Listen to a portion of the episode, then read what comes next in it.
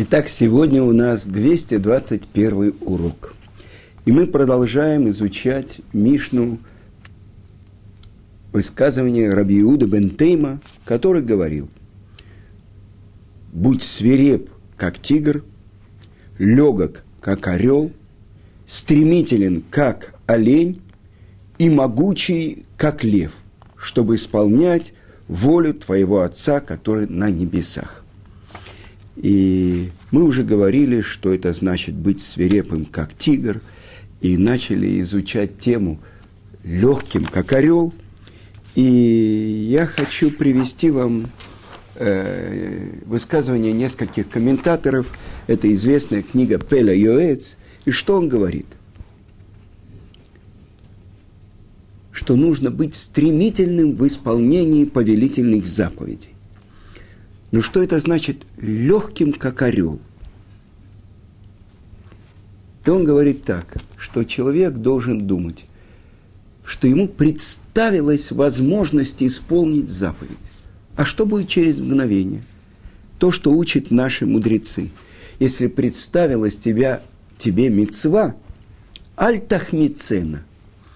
И это как будто игра слов – но на самом деле это очень глубокая мудрость заключена в этом.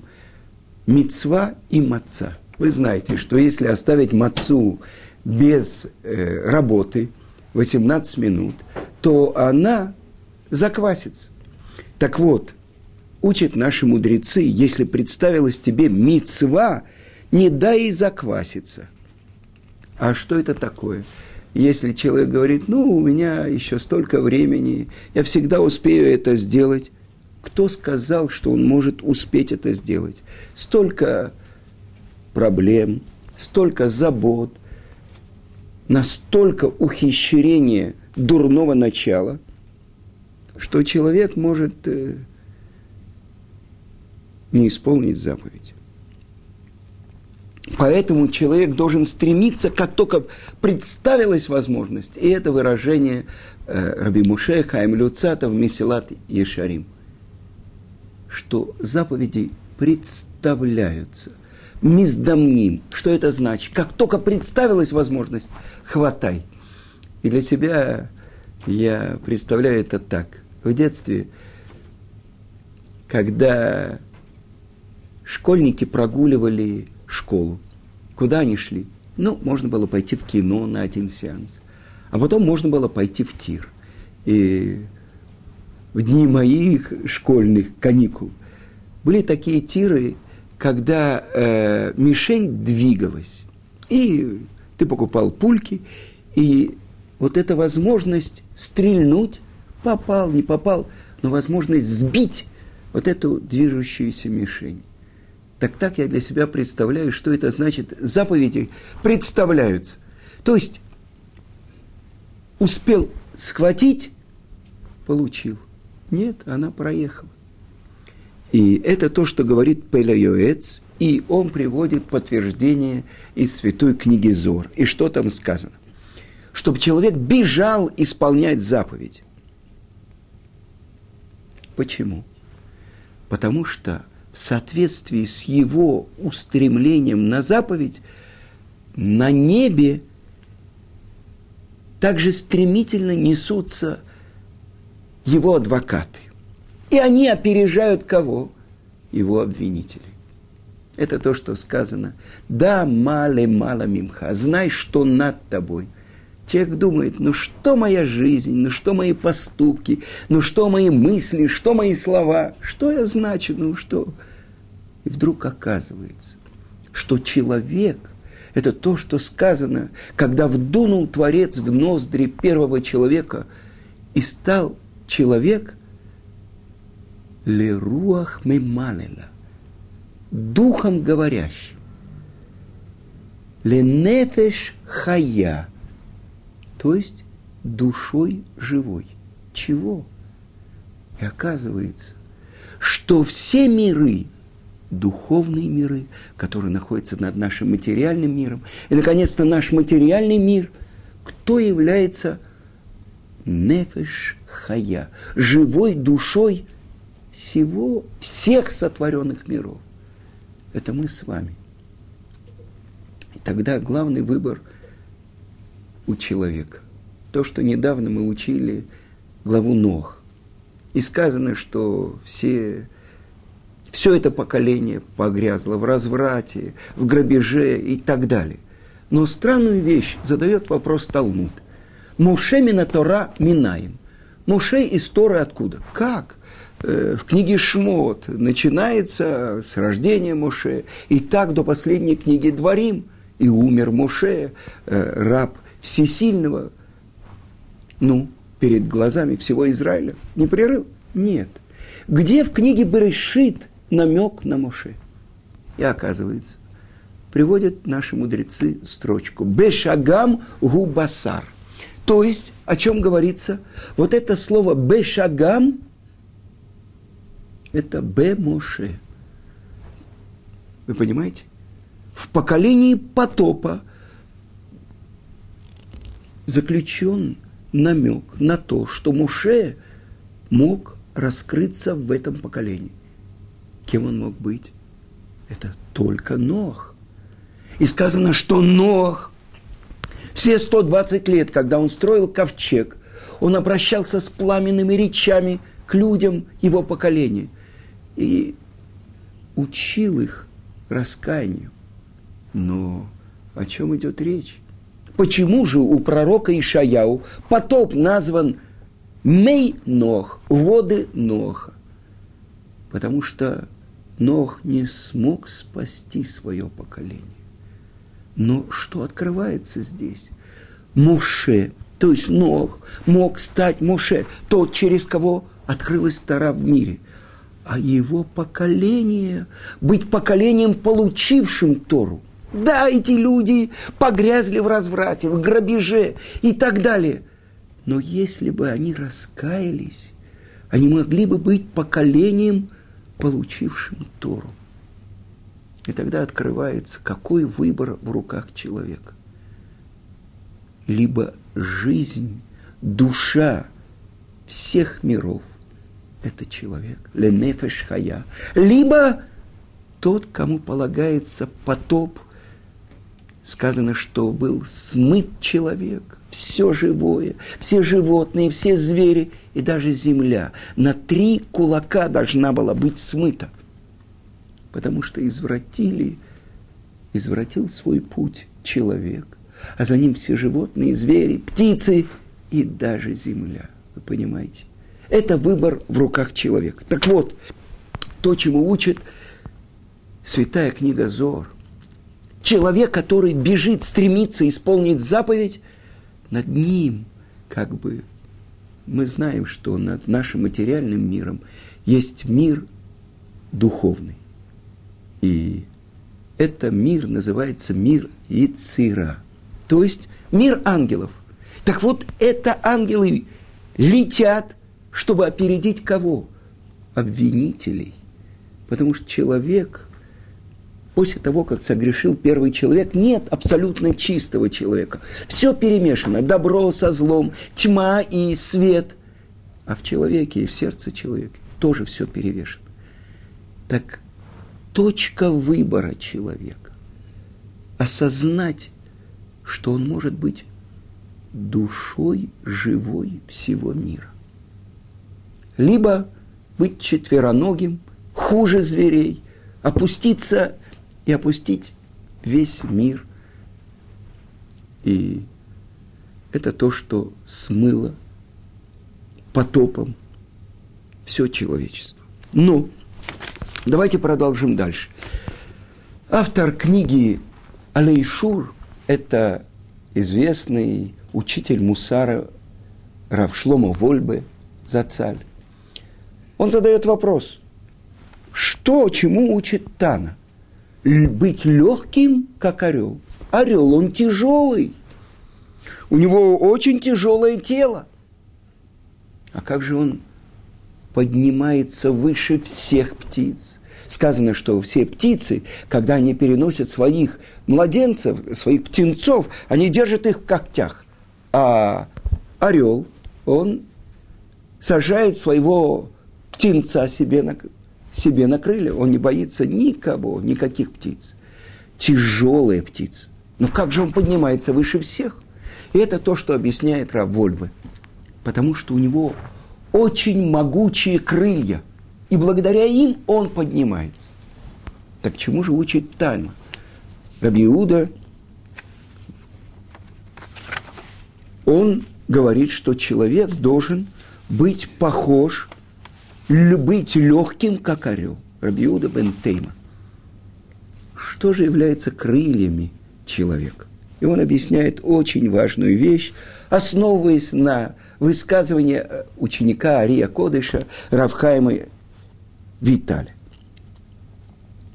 И в своей книге «Шарейк душа», которая уже переведена на русский язык Равлейбом Саврасовым, написано так, что на самом деле человек по природе своей, он материален, он ведь сделан из праха земли, он тяжел. А как же он может подняться и преодолеть эту свою природу? Первое, он говорит, радостью. Какой радостью? То, что мы учили в начале. Высказывание Бензома. Кто называется богачом? По. Тот, кто радуется тому, что у него есть. Своей части, своей участи. А самех бехелько. Вот это радость того, что он исполняет свою роль в мире. Это одна радость. И что это значит? Что Творец посылает ему все то, что ему необходимо. И в материальном. Я помню, как э, Равицкак э, говорил, мой учитель Равицкак Зильбер, есть картошка, есть хлеб. А как-то он пришел к одному человеку и на субботу. Он говорит, не волнуйтесь, у меня еда есть. Вот у меня пол черного хлеба, и вот у меня консервная банка, бычки в томате. Мне ничего не нужно, все. А Михай, так вот, человек, который радуется тому, что дает ему Творец, пропитание. А с другой стороны, это одно крыло, а с другой стороны, он говорит, что это радость от исполнения заповеди. Это второе крыло. Потому что Творец дает человеку все то, что ему необходимо. Если человек посмотрит, ну, давайте я приведу свой пример. Я уехал из Москвы в 79 году. Мне нужно было мою квартиру сдавать, причем сделать ремонт, получить все справки из ЖЭКа, из всяких э, пунктов, э, из библиотеки, что я никому ничего не должен, сделать ремонт в квартире. Прошло каких-то 20 лет, и за эту квартиру я мог бы получить солидные деньги, приватизировать и так далее. Но когда я смотрю на свою жизнь, я живу уже 33 года в святом городе Иерусалиме. У меня здесь есть квартира. И у меня уже два поколения родились иерусалимцев. У меня здесь родились дети, и у них уже родились дети, мои внуки. Так вы понимаете, можно сравнить ту квартиру, которая у меня была. Если бы я уехал через 20 лет, я бы получил какие-то деньги. С тем богатством, который дал мне Творец. А по поводу радости от исполнения заповеди, я хочу вам привести высказывание Ария Кодыш. Он говорит так, что самых больших откровений, то, что называется Руха Кодыш, он получил – из-за радости при исполнении заповеди. Если я приведу пример, то, что говорил мой учитель Равицкак Зильбер, он говорил, что если бы люди знали, какую плату они получают от того, что они участвуют в трапезе мецвы, ну, это свадебная трапеза, трапеза при завершении трактата, э, при обрезании младенца и так далее. Они бы ели тарелки. Вы понимаете? Не только то, что во время этой трапезы. Но так как мы этого не понимаем, и больше того, я хочу вам привести э, пример про большого друга Равицкака Зильбера. Это Рав Ицкак Винер, Рав Ицкак Маргеланер. Э, в 20-е годы он был э, раввином какого-то местечка на Украине. И почти каждую неделю приходило это местечко, занимала новая банда, и евреям, чтобы выжить, нужно было давать большой выкуп. И каждая новая банда требовала новый выкуп. И Равин, Рав Ицкак Винер, обходил всех евреев и собирал деньги. И вот наступил момент, когда уже почти ничего не осталось. И пришла новая банда. И главарь банды сказал, что если к вечеру евреи не принесут такую-то сумму, они перережут всех евреев, включая младенцев и стариков. Было несколько важных, уважаемых евреев, которые обходили все дома, чтобы наскрести какую-то сумму, но это была лишь малая часть того, что потребовал этот бандит. И вот стал вопрос, кто же отнесет эти деньги? Ведь неизвестно, что будет. И никто не хотел идти. Идти – это значило идти на самоубийство. И вот встал Равин, Равицкак Винер и сказал, я отнесу, я не боюсь. Если он у меня убьет, так убьет. Он был такой спокойный, тихий, будь что будет. Если надо, я отдам себя. Может, это поможет другим. И вот он пошел туда, прошел через охрану этих бандитов и пришел к атаману и сказал, что он принес деньги. Он все время подчеркивал, я не боялся, будь что будет. И так он сказал этому главарю бандитов. Вы знаете, какое у нас положение. Вы не первые. Так вот, мы собрали последнее, что у нас было. И мы отдаем вам все, что осталось. У людей не осталось ни копейки. Жить не на что. Вот все, что я мог содрать, я содрал. Я прошу, что вы посчитали с этим и пожалели нас. И вот этот главарь бандитов посмотрел на Рава Винера, человека, который готов был принести себя в жертву, и сказал, в другом случае я бы никого не оставил в живых. Я бы не посчитался ни с чем. Но ты пришел, и твои слова меня тронули. Человечность.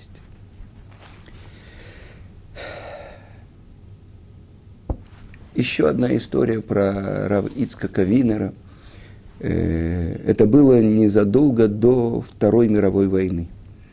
И был такой праведник Ребе из Островцов – тот всю неделю, от субботы до субботы, не включая субботу, постился. Он чувствовал, что приближаются страшные времена, приближается катастрофа. Когда к нему приходили и спрашивали, почему он постится, он сказал, если бы вы знали и видели, сколько рек крови скоро прольется, вы бы тоже постились. Равицкак Маргеланер был большой знаток Торы. Он просидел в сталинских тюрьмах 18 или 20 лет, а потом жил в ссылке в Узбекистане, недалеко от Ташкента.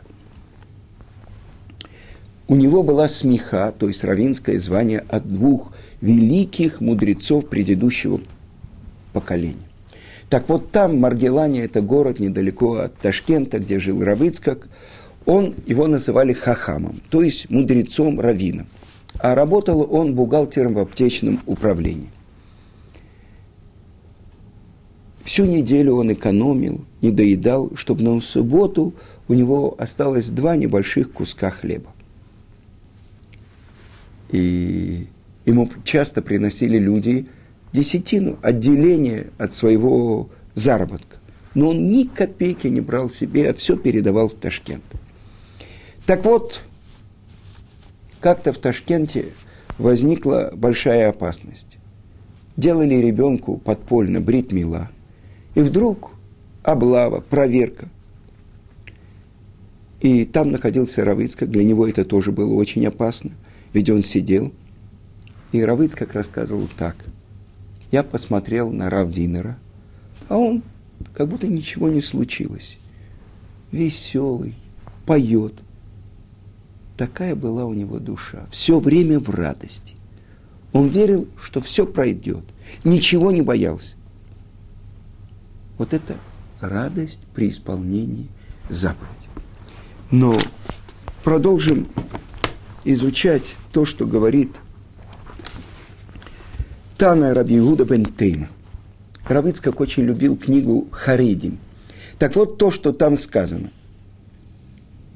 Когда человек исполняет заповедь в цельности, он приходит к большой радости. И это подарок от Творца, который Он посылает ему. Потому что благодаря этой радости увеличивается его плата за исполнение заповеди.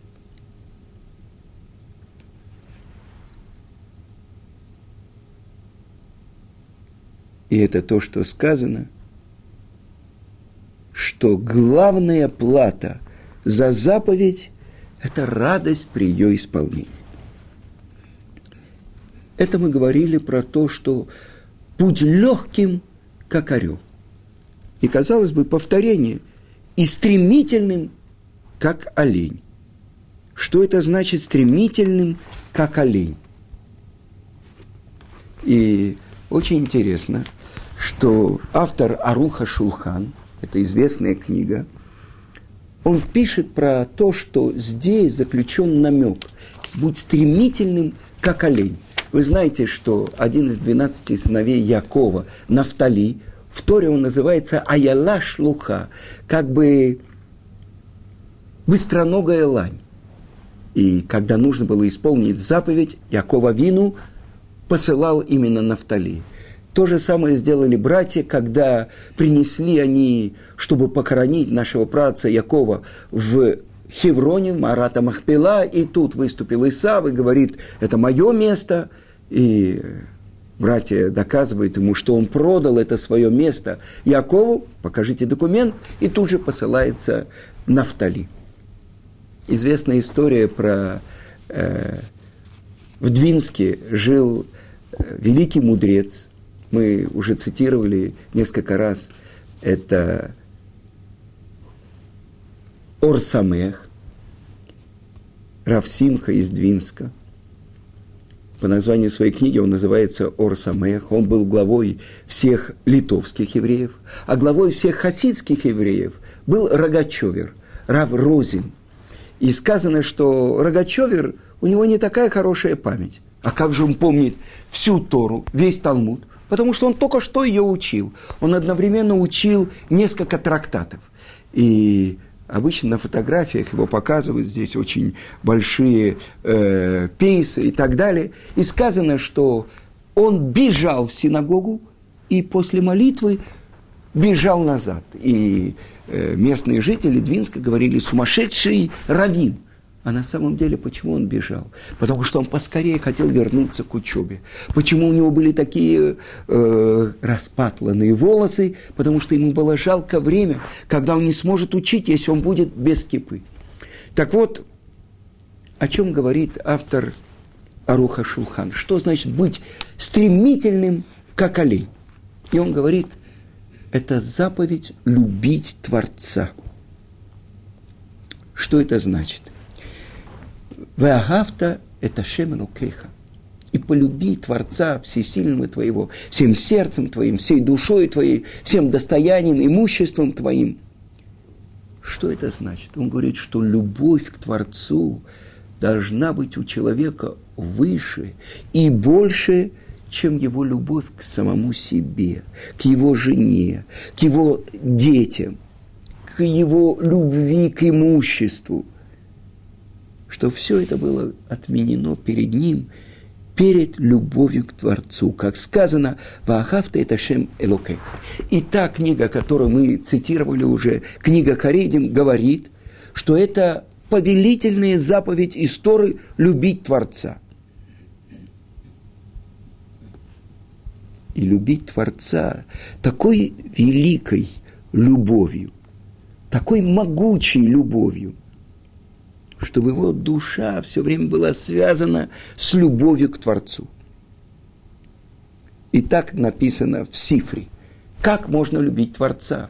А в Шма мы говорим, и полюби Творца твоего всем сердцем, всей душой, всем имуществом твоим, и говори слова эти, и обучай их сыновьям. Отсюда учится, как можно любить через то, что повторяют эти слова. Какие слова? Слова Торы. И так написано в Сифре, что через Тору человек может постигать того, кто сказал и сотворил мир. Что через то, что человек обдумывает слова Торы – он постигает величие Творца, у которого нету границ.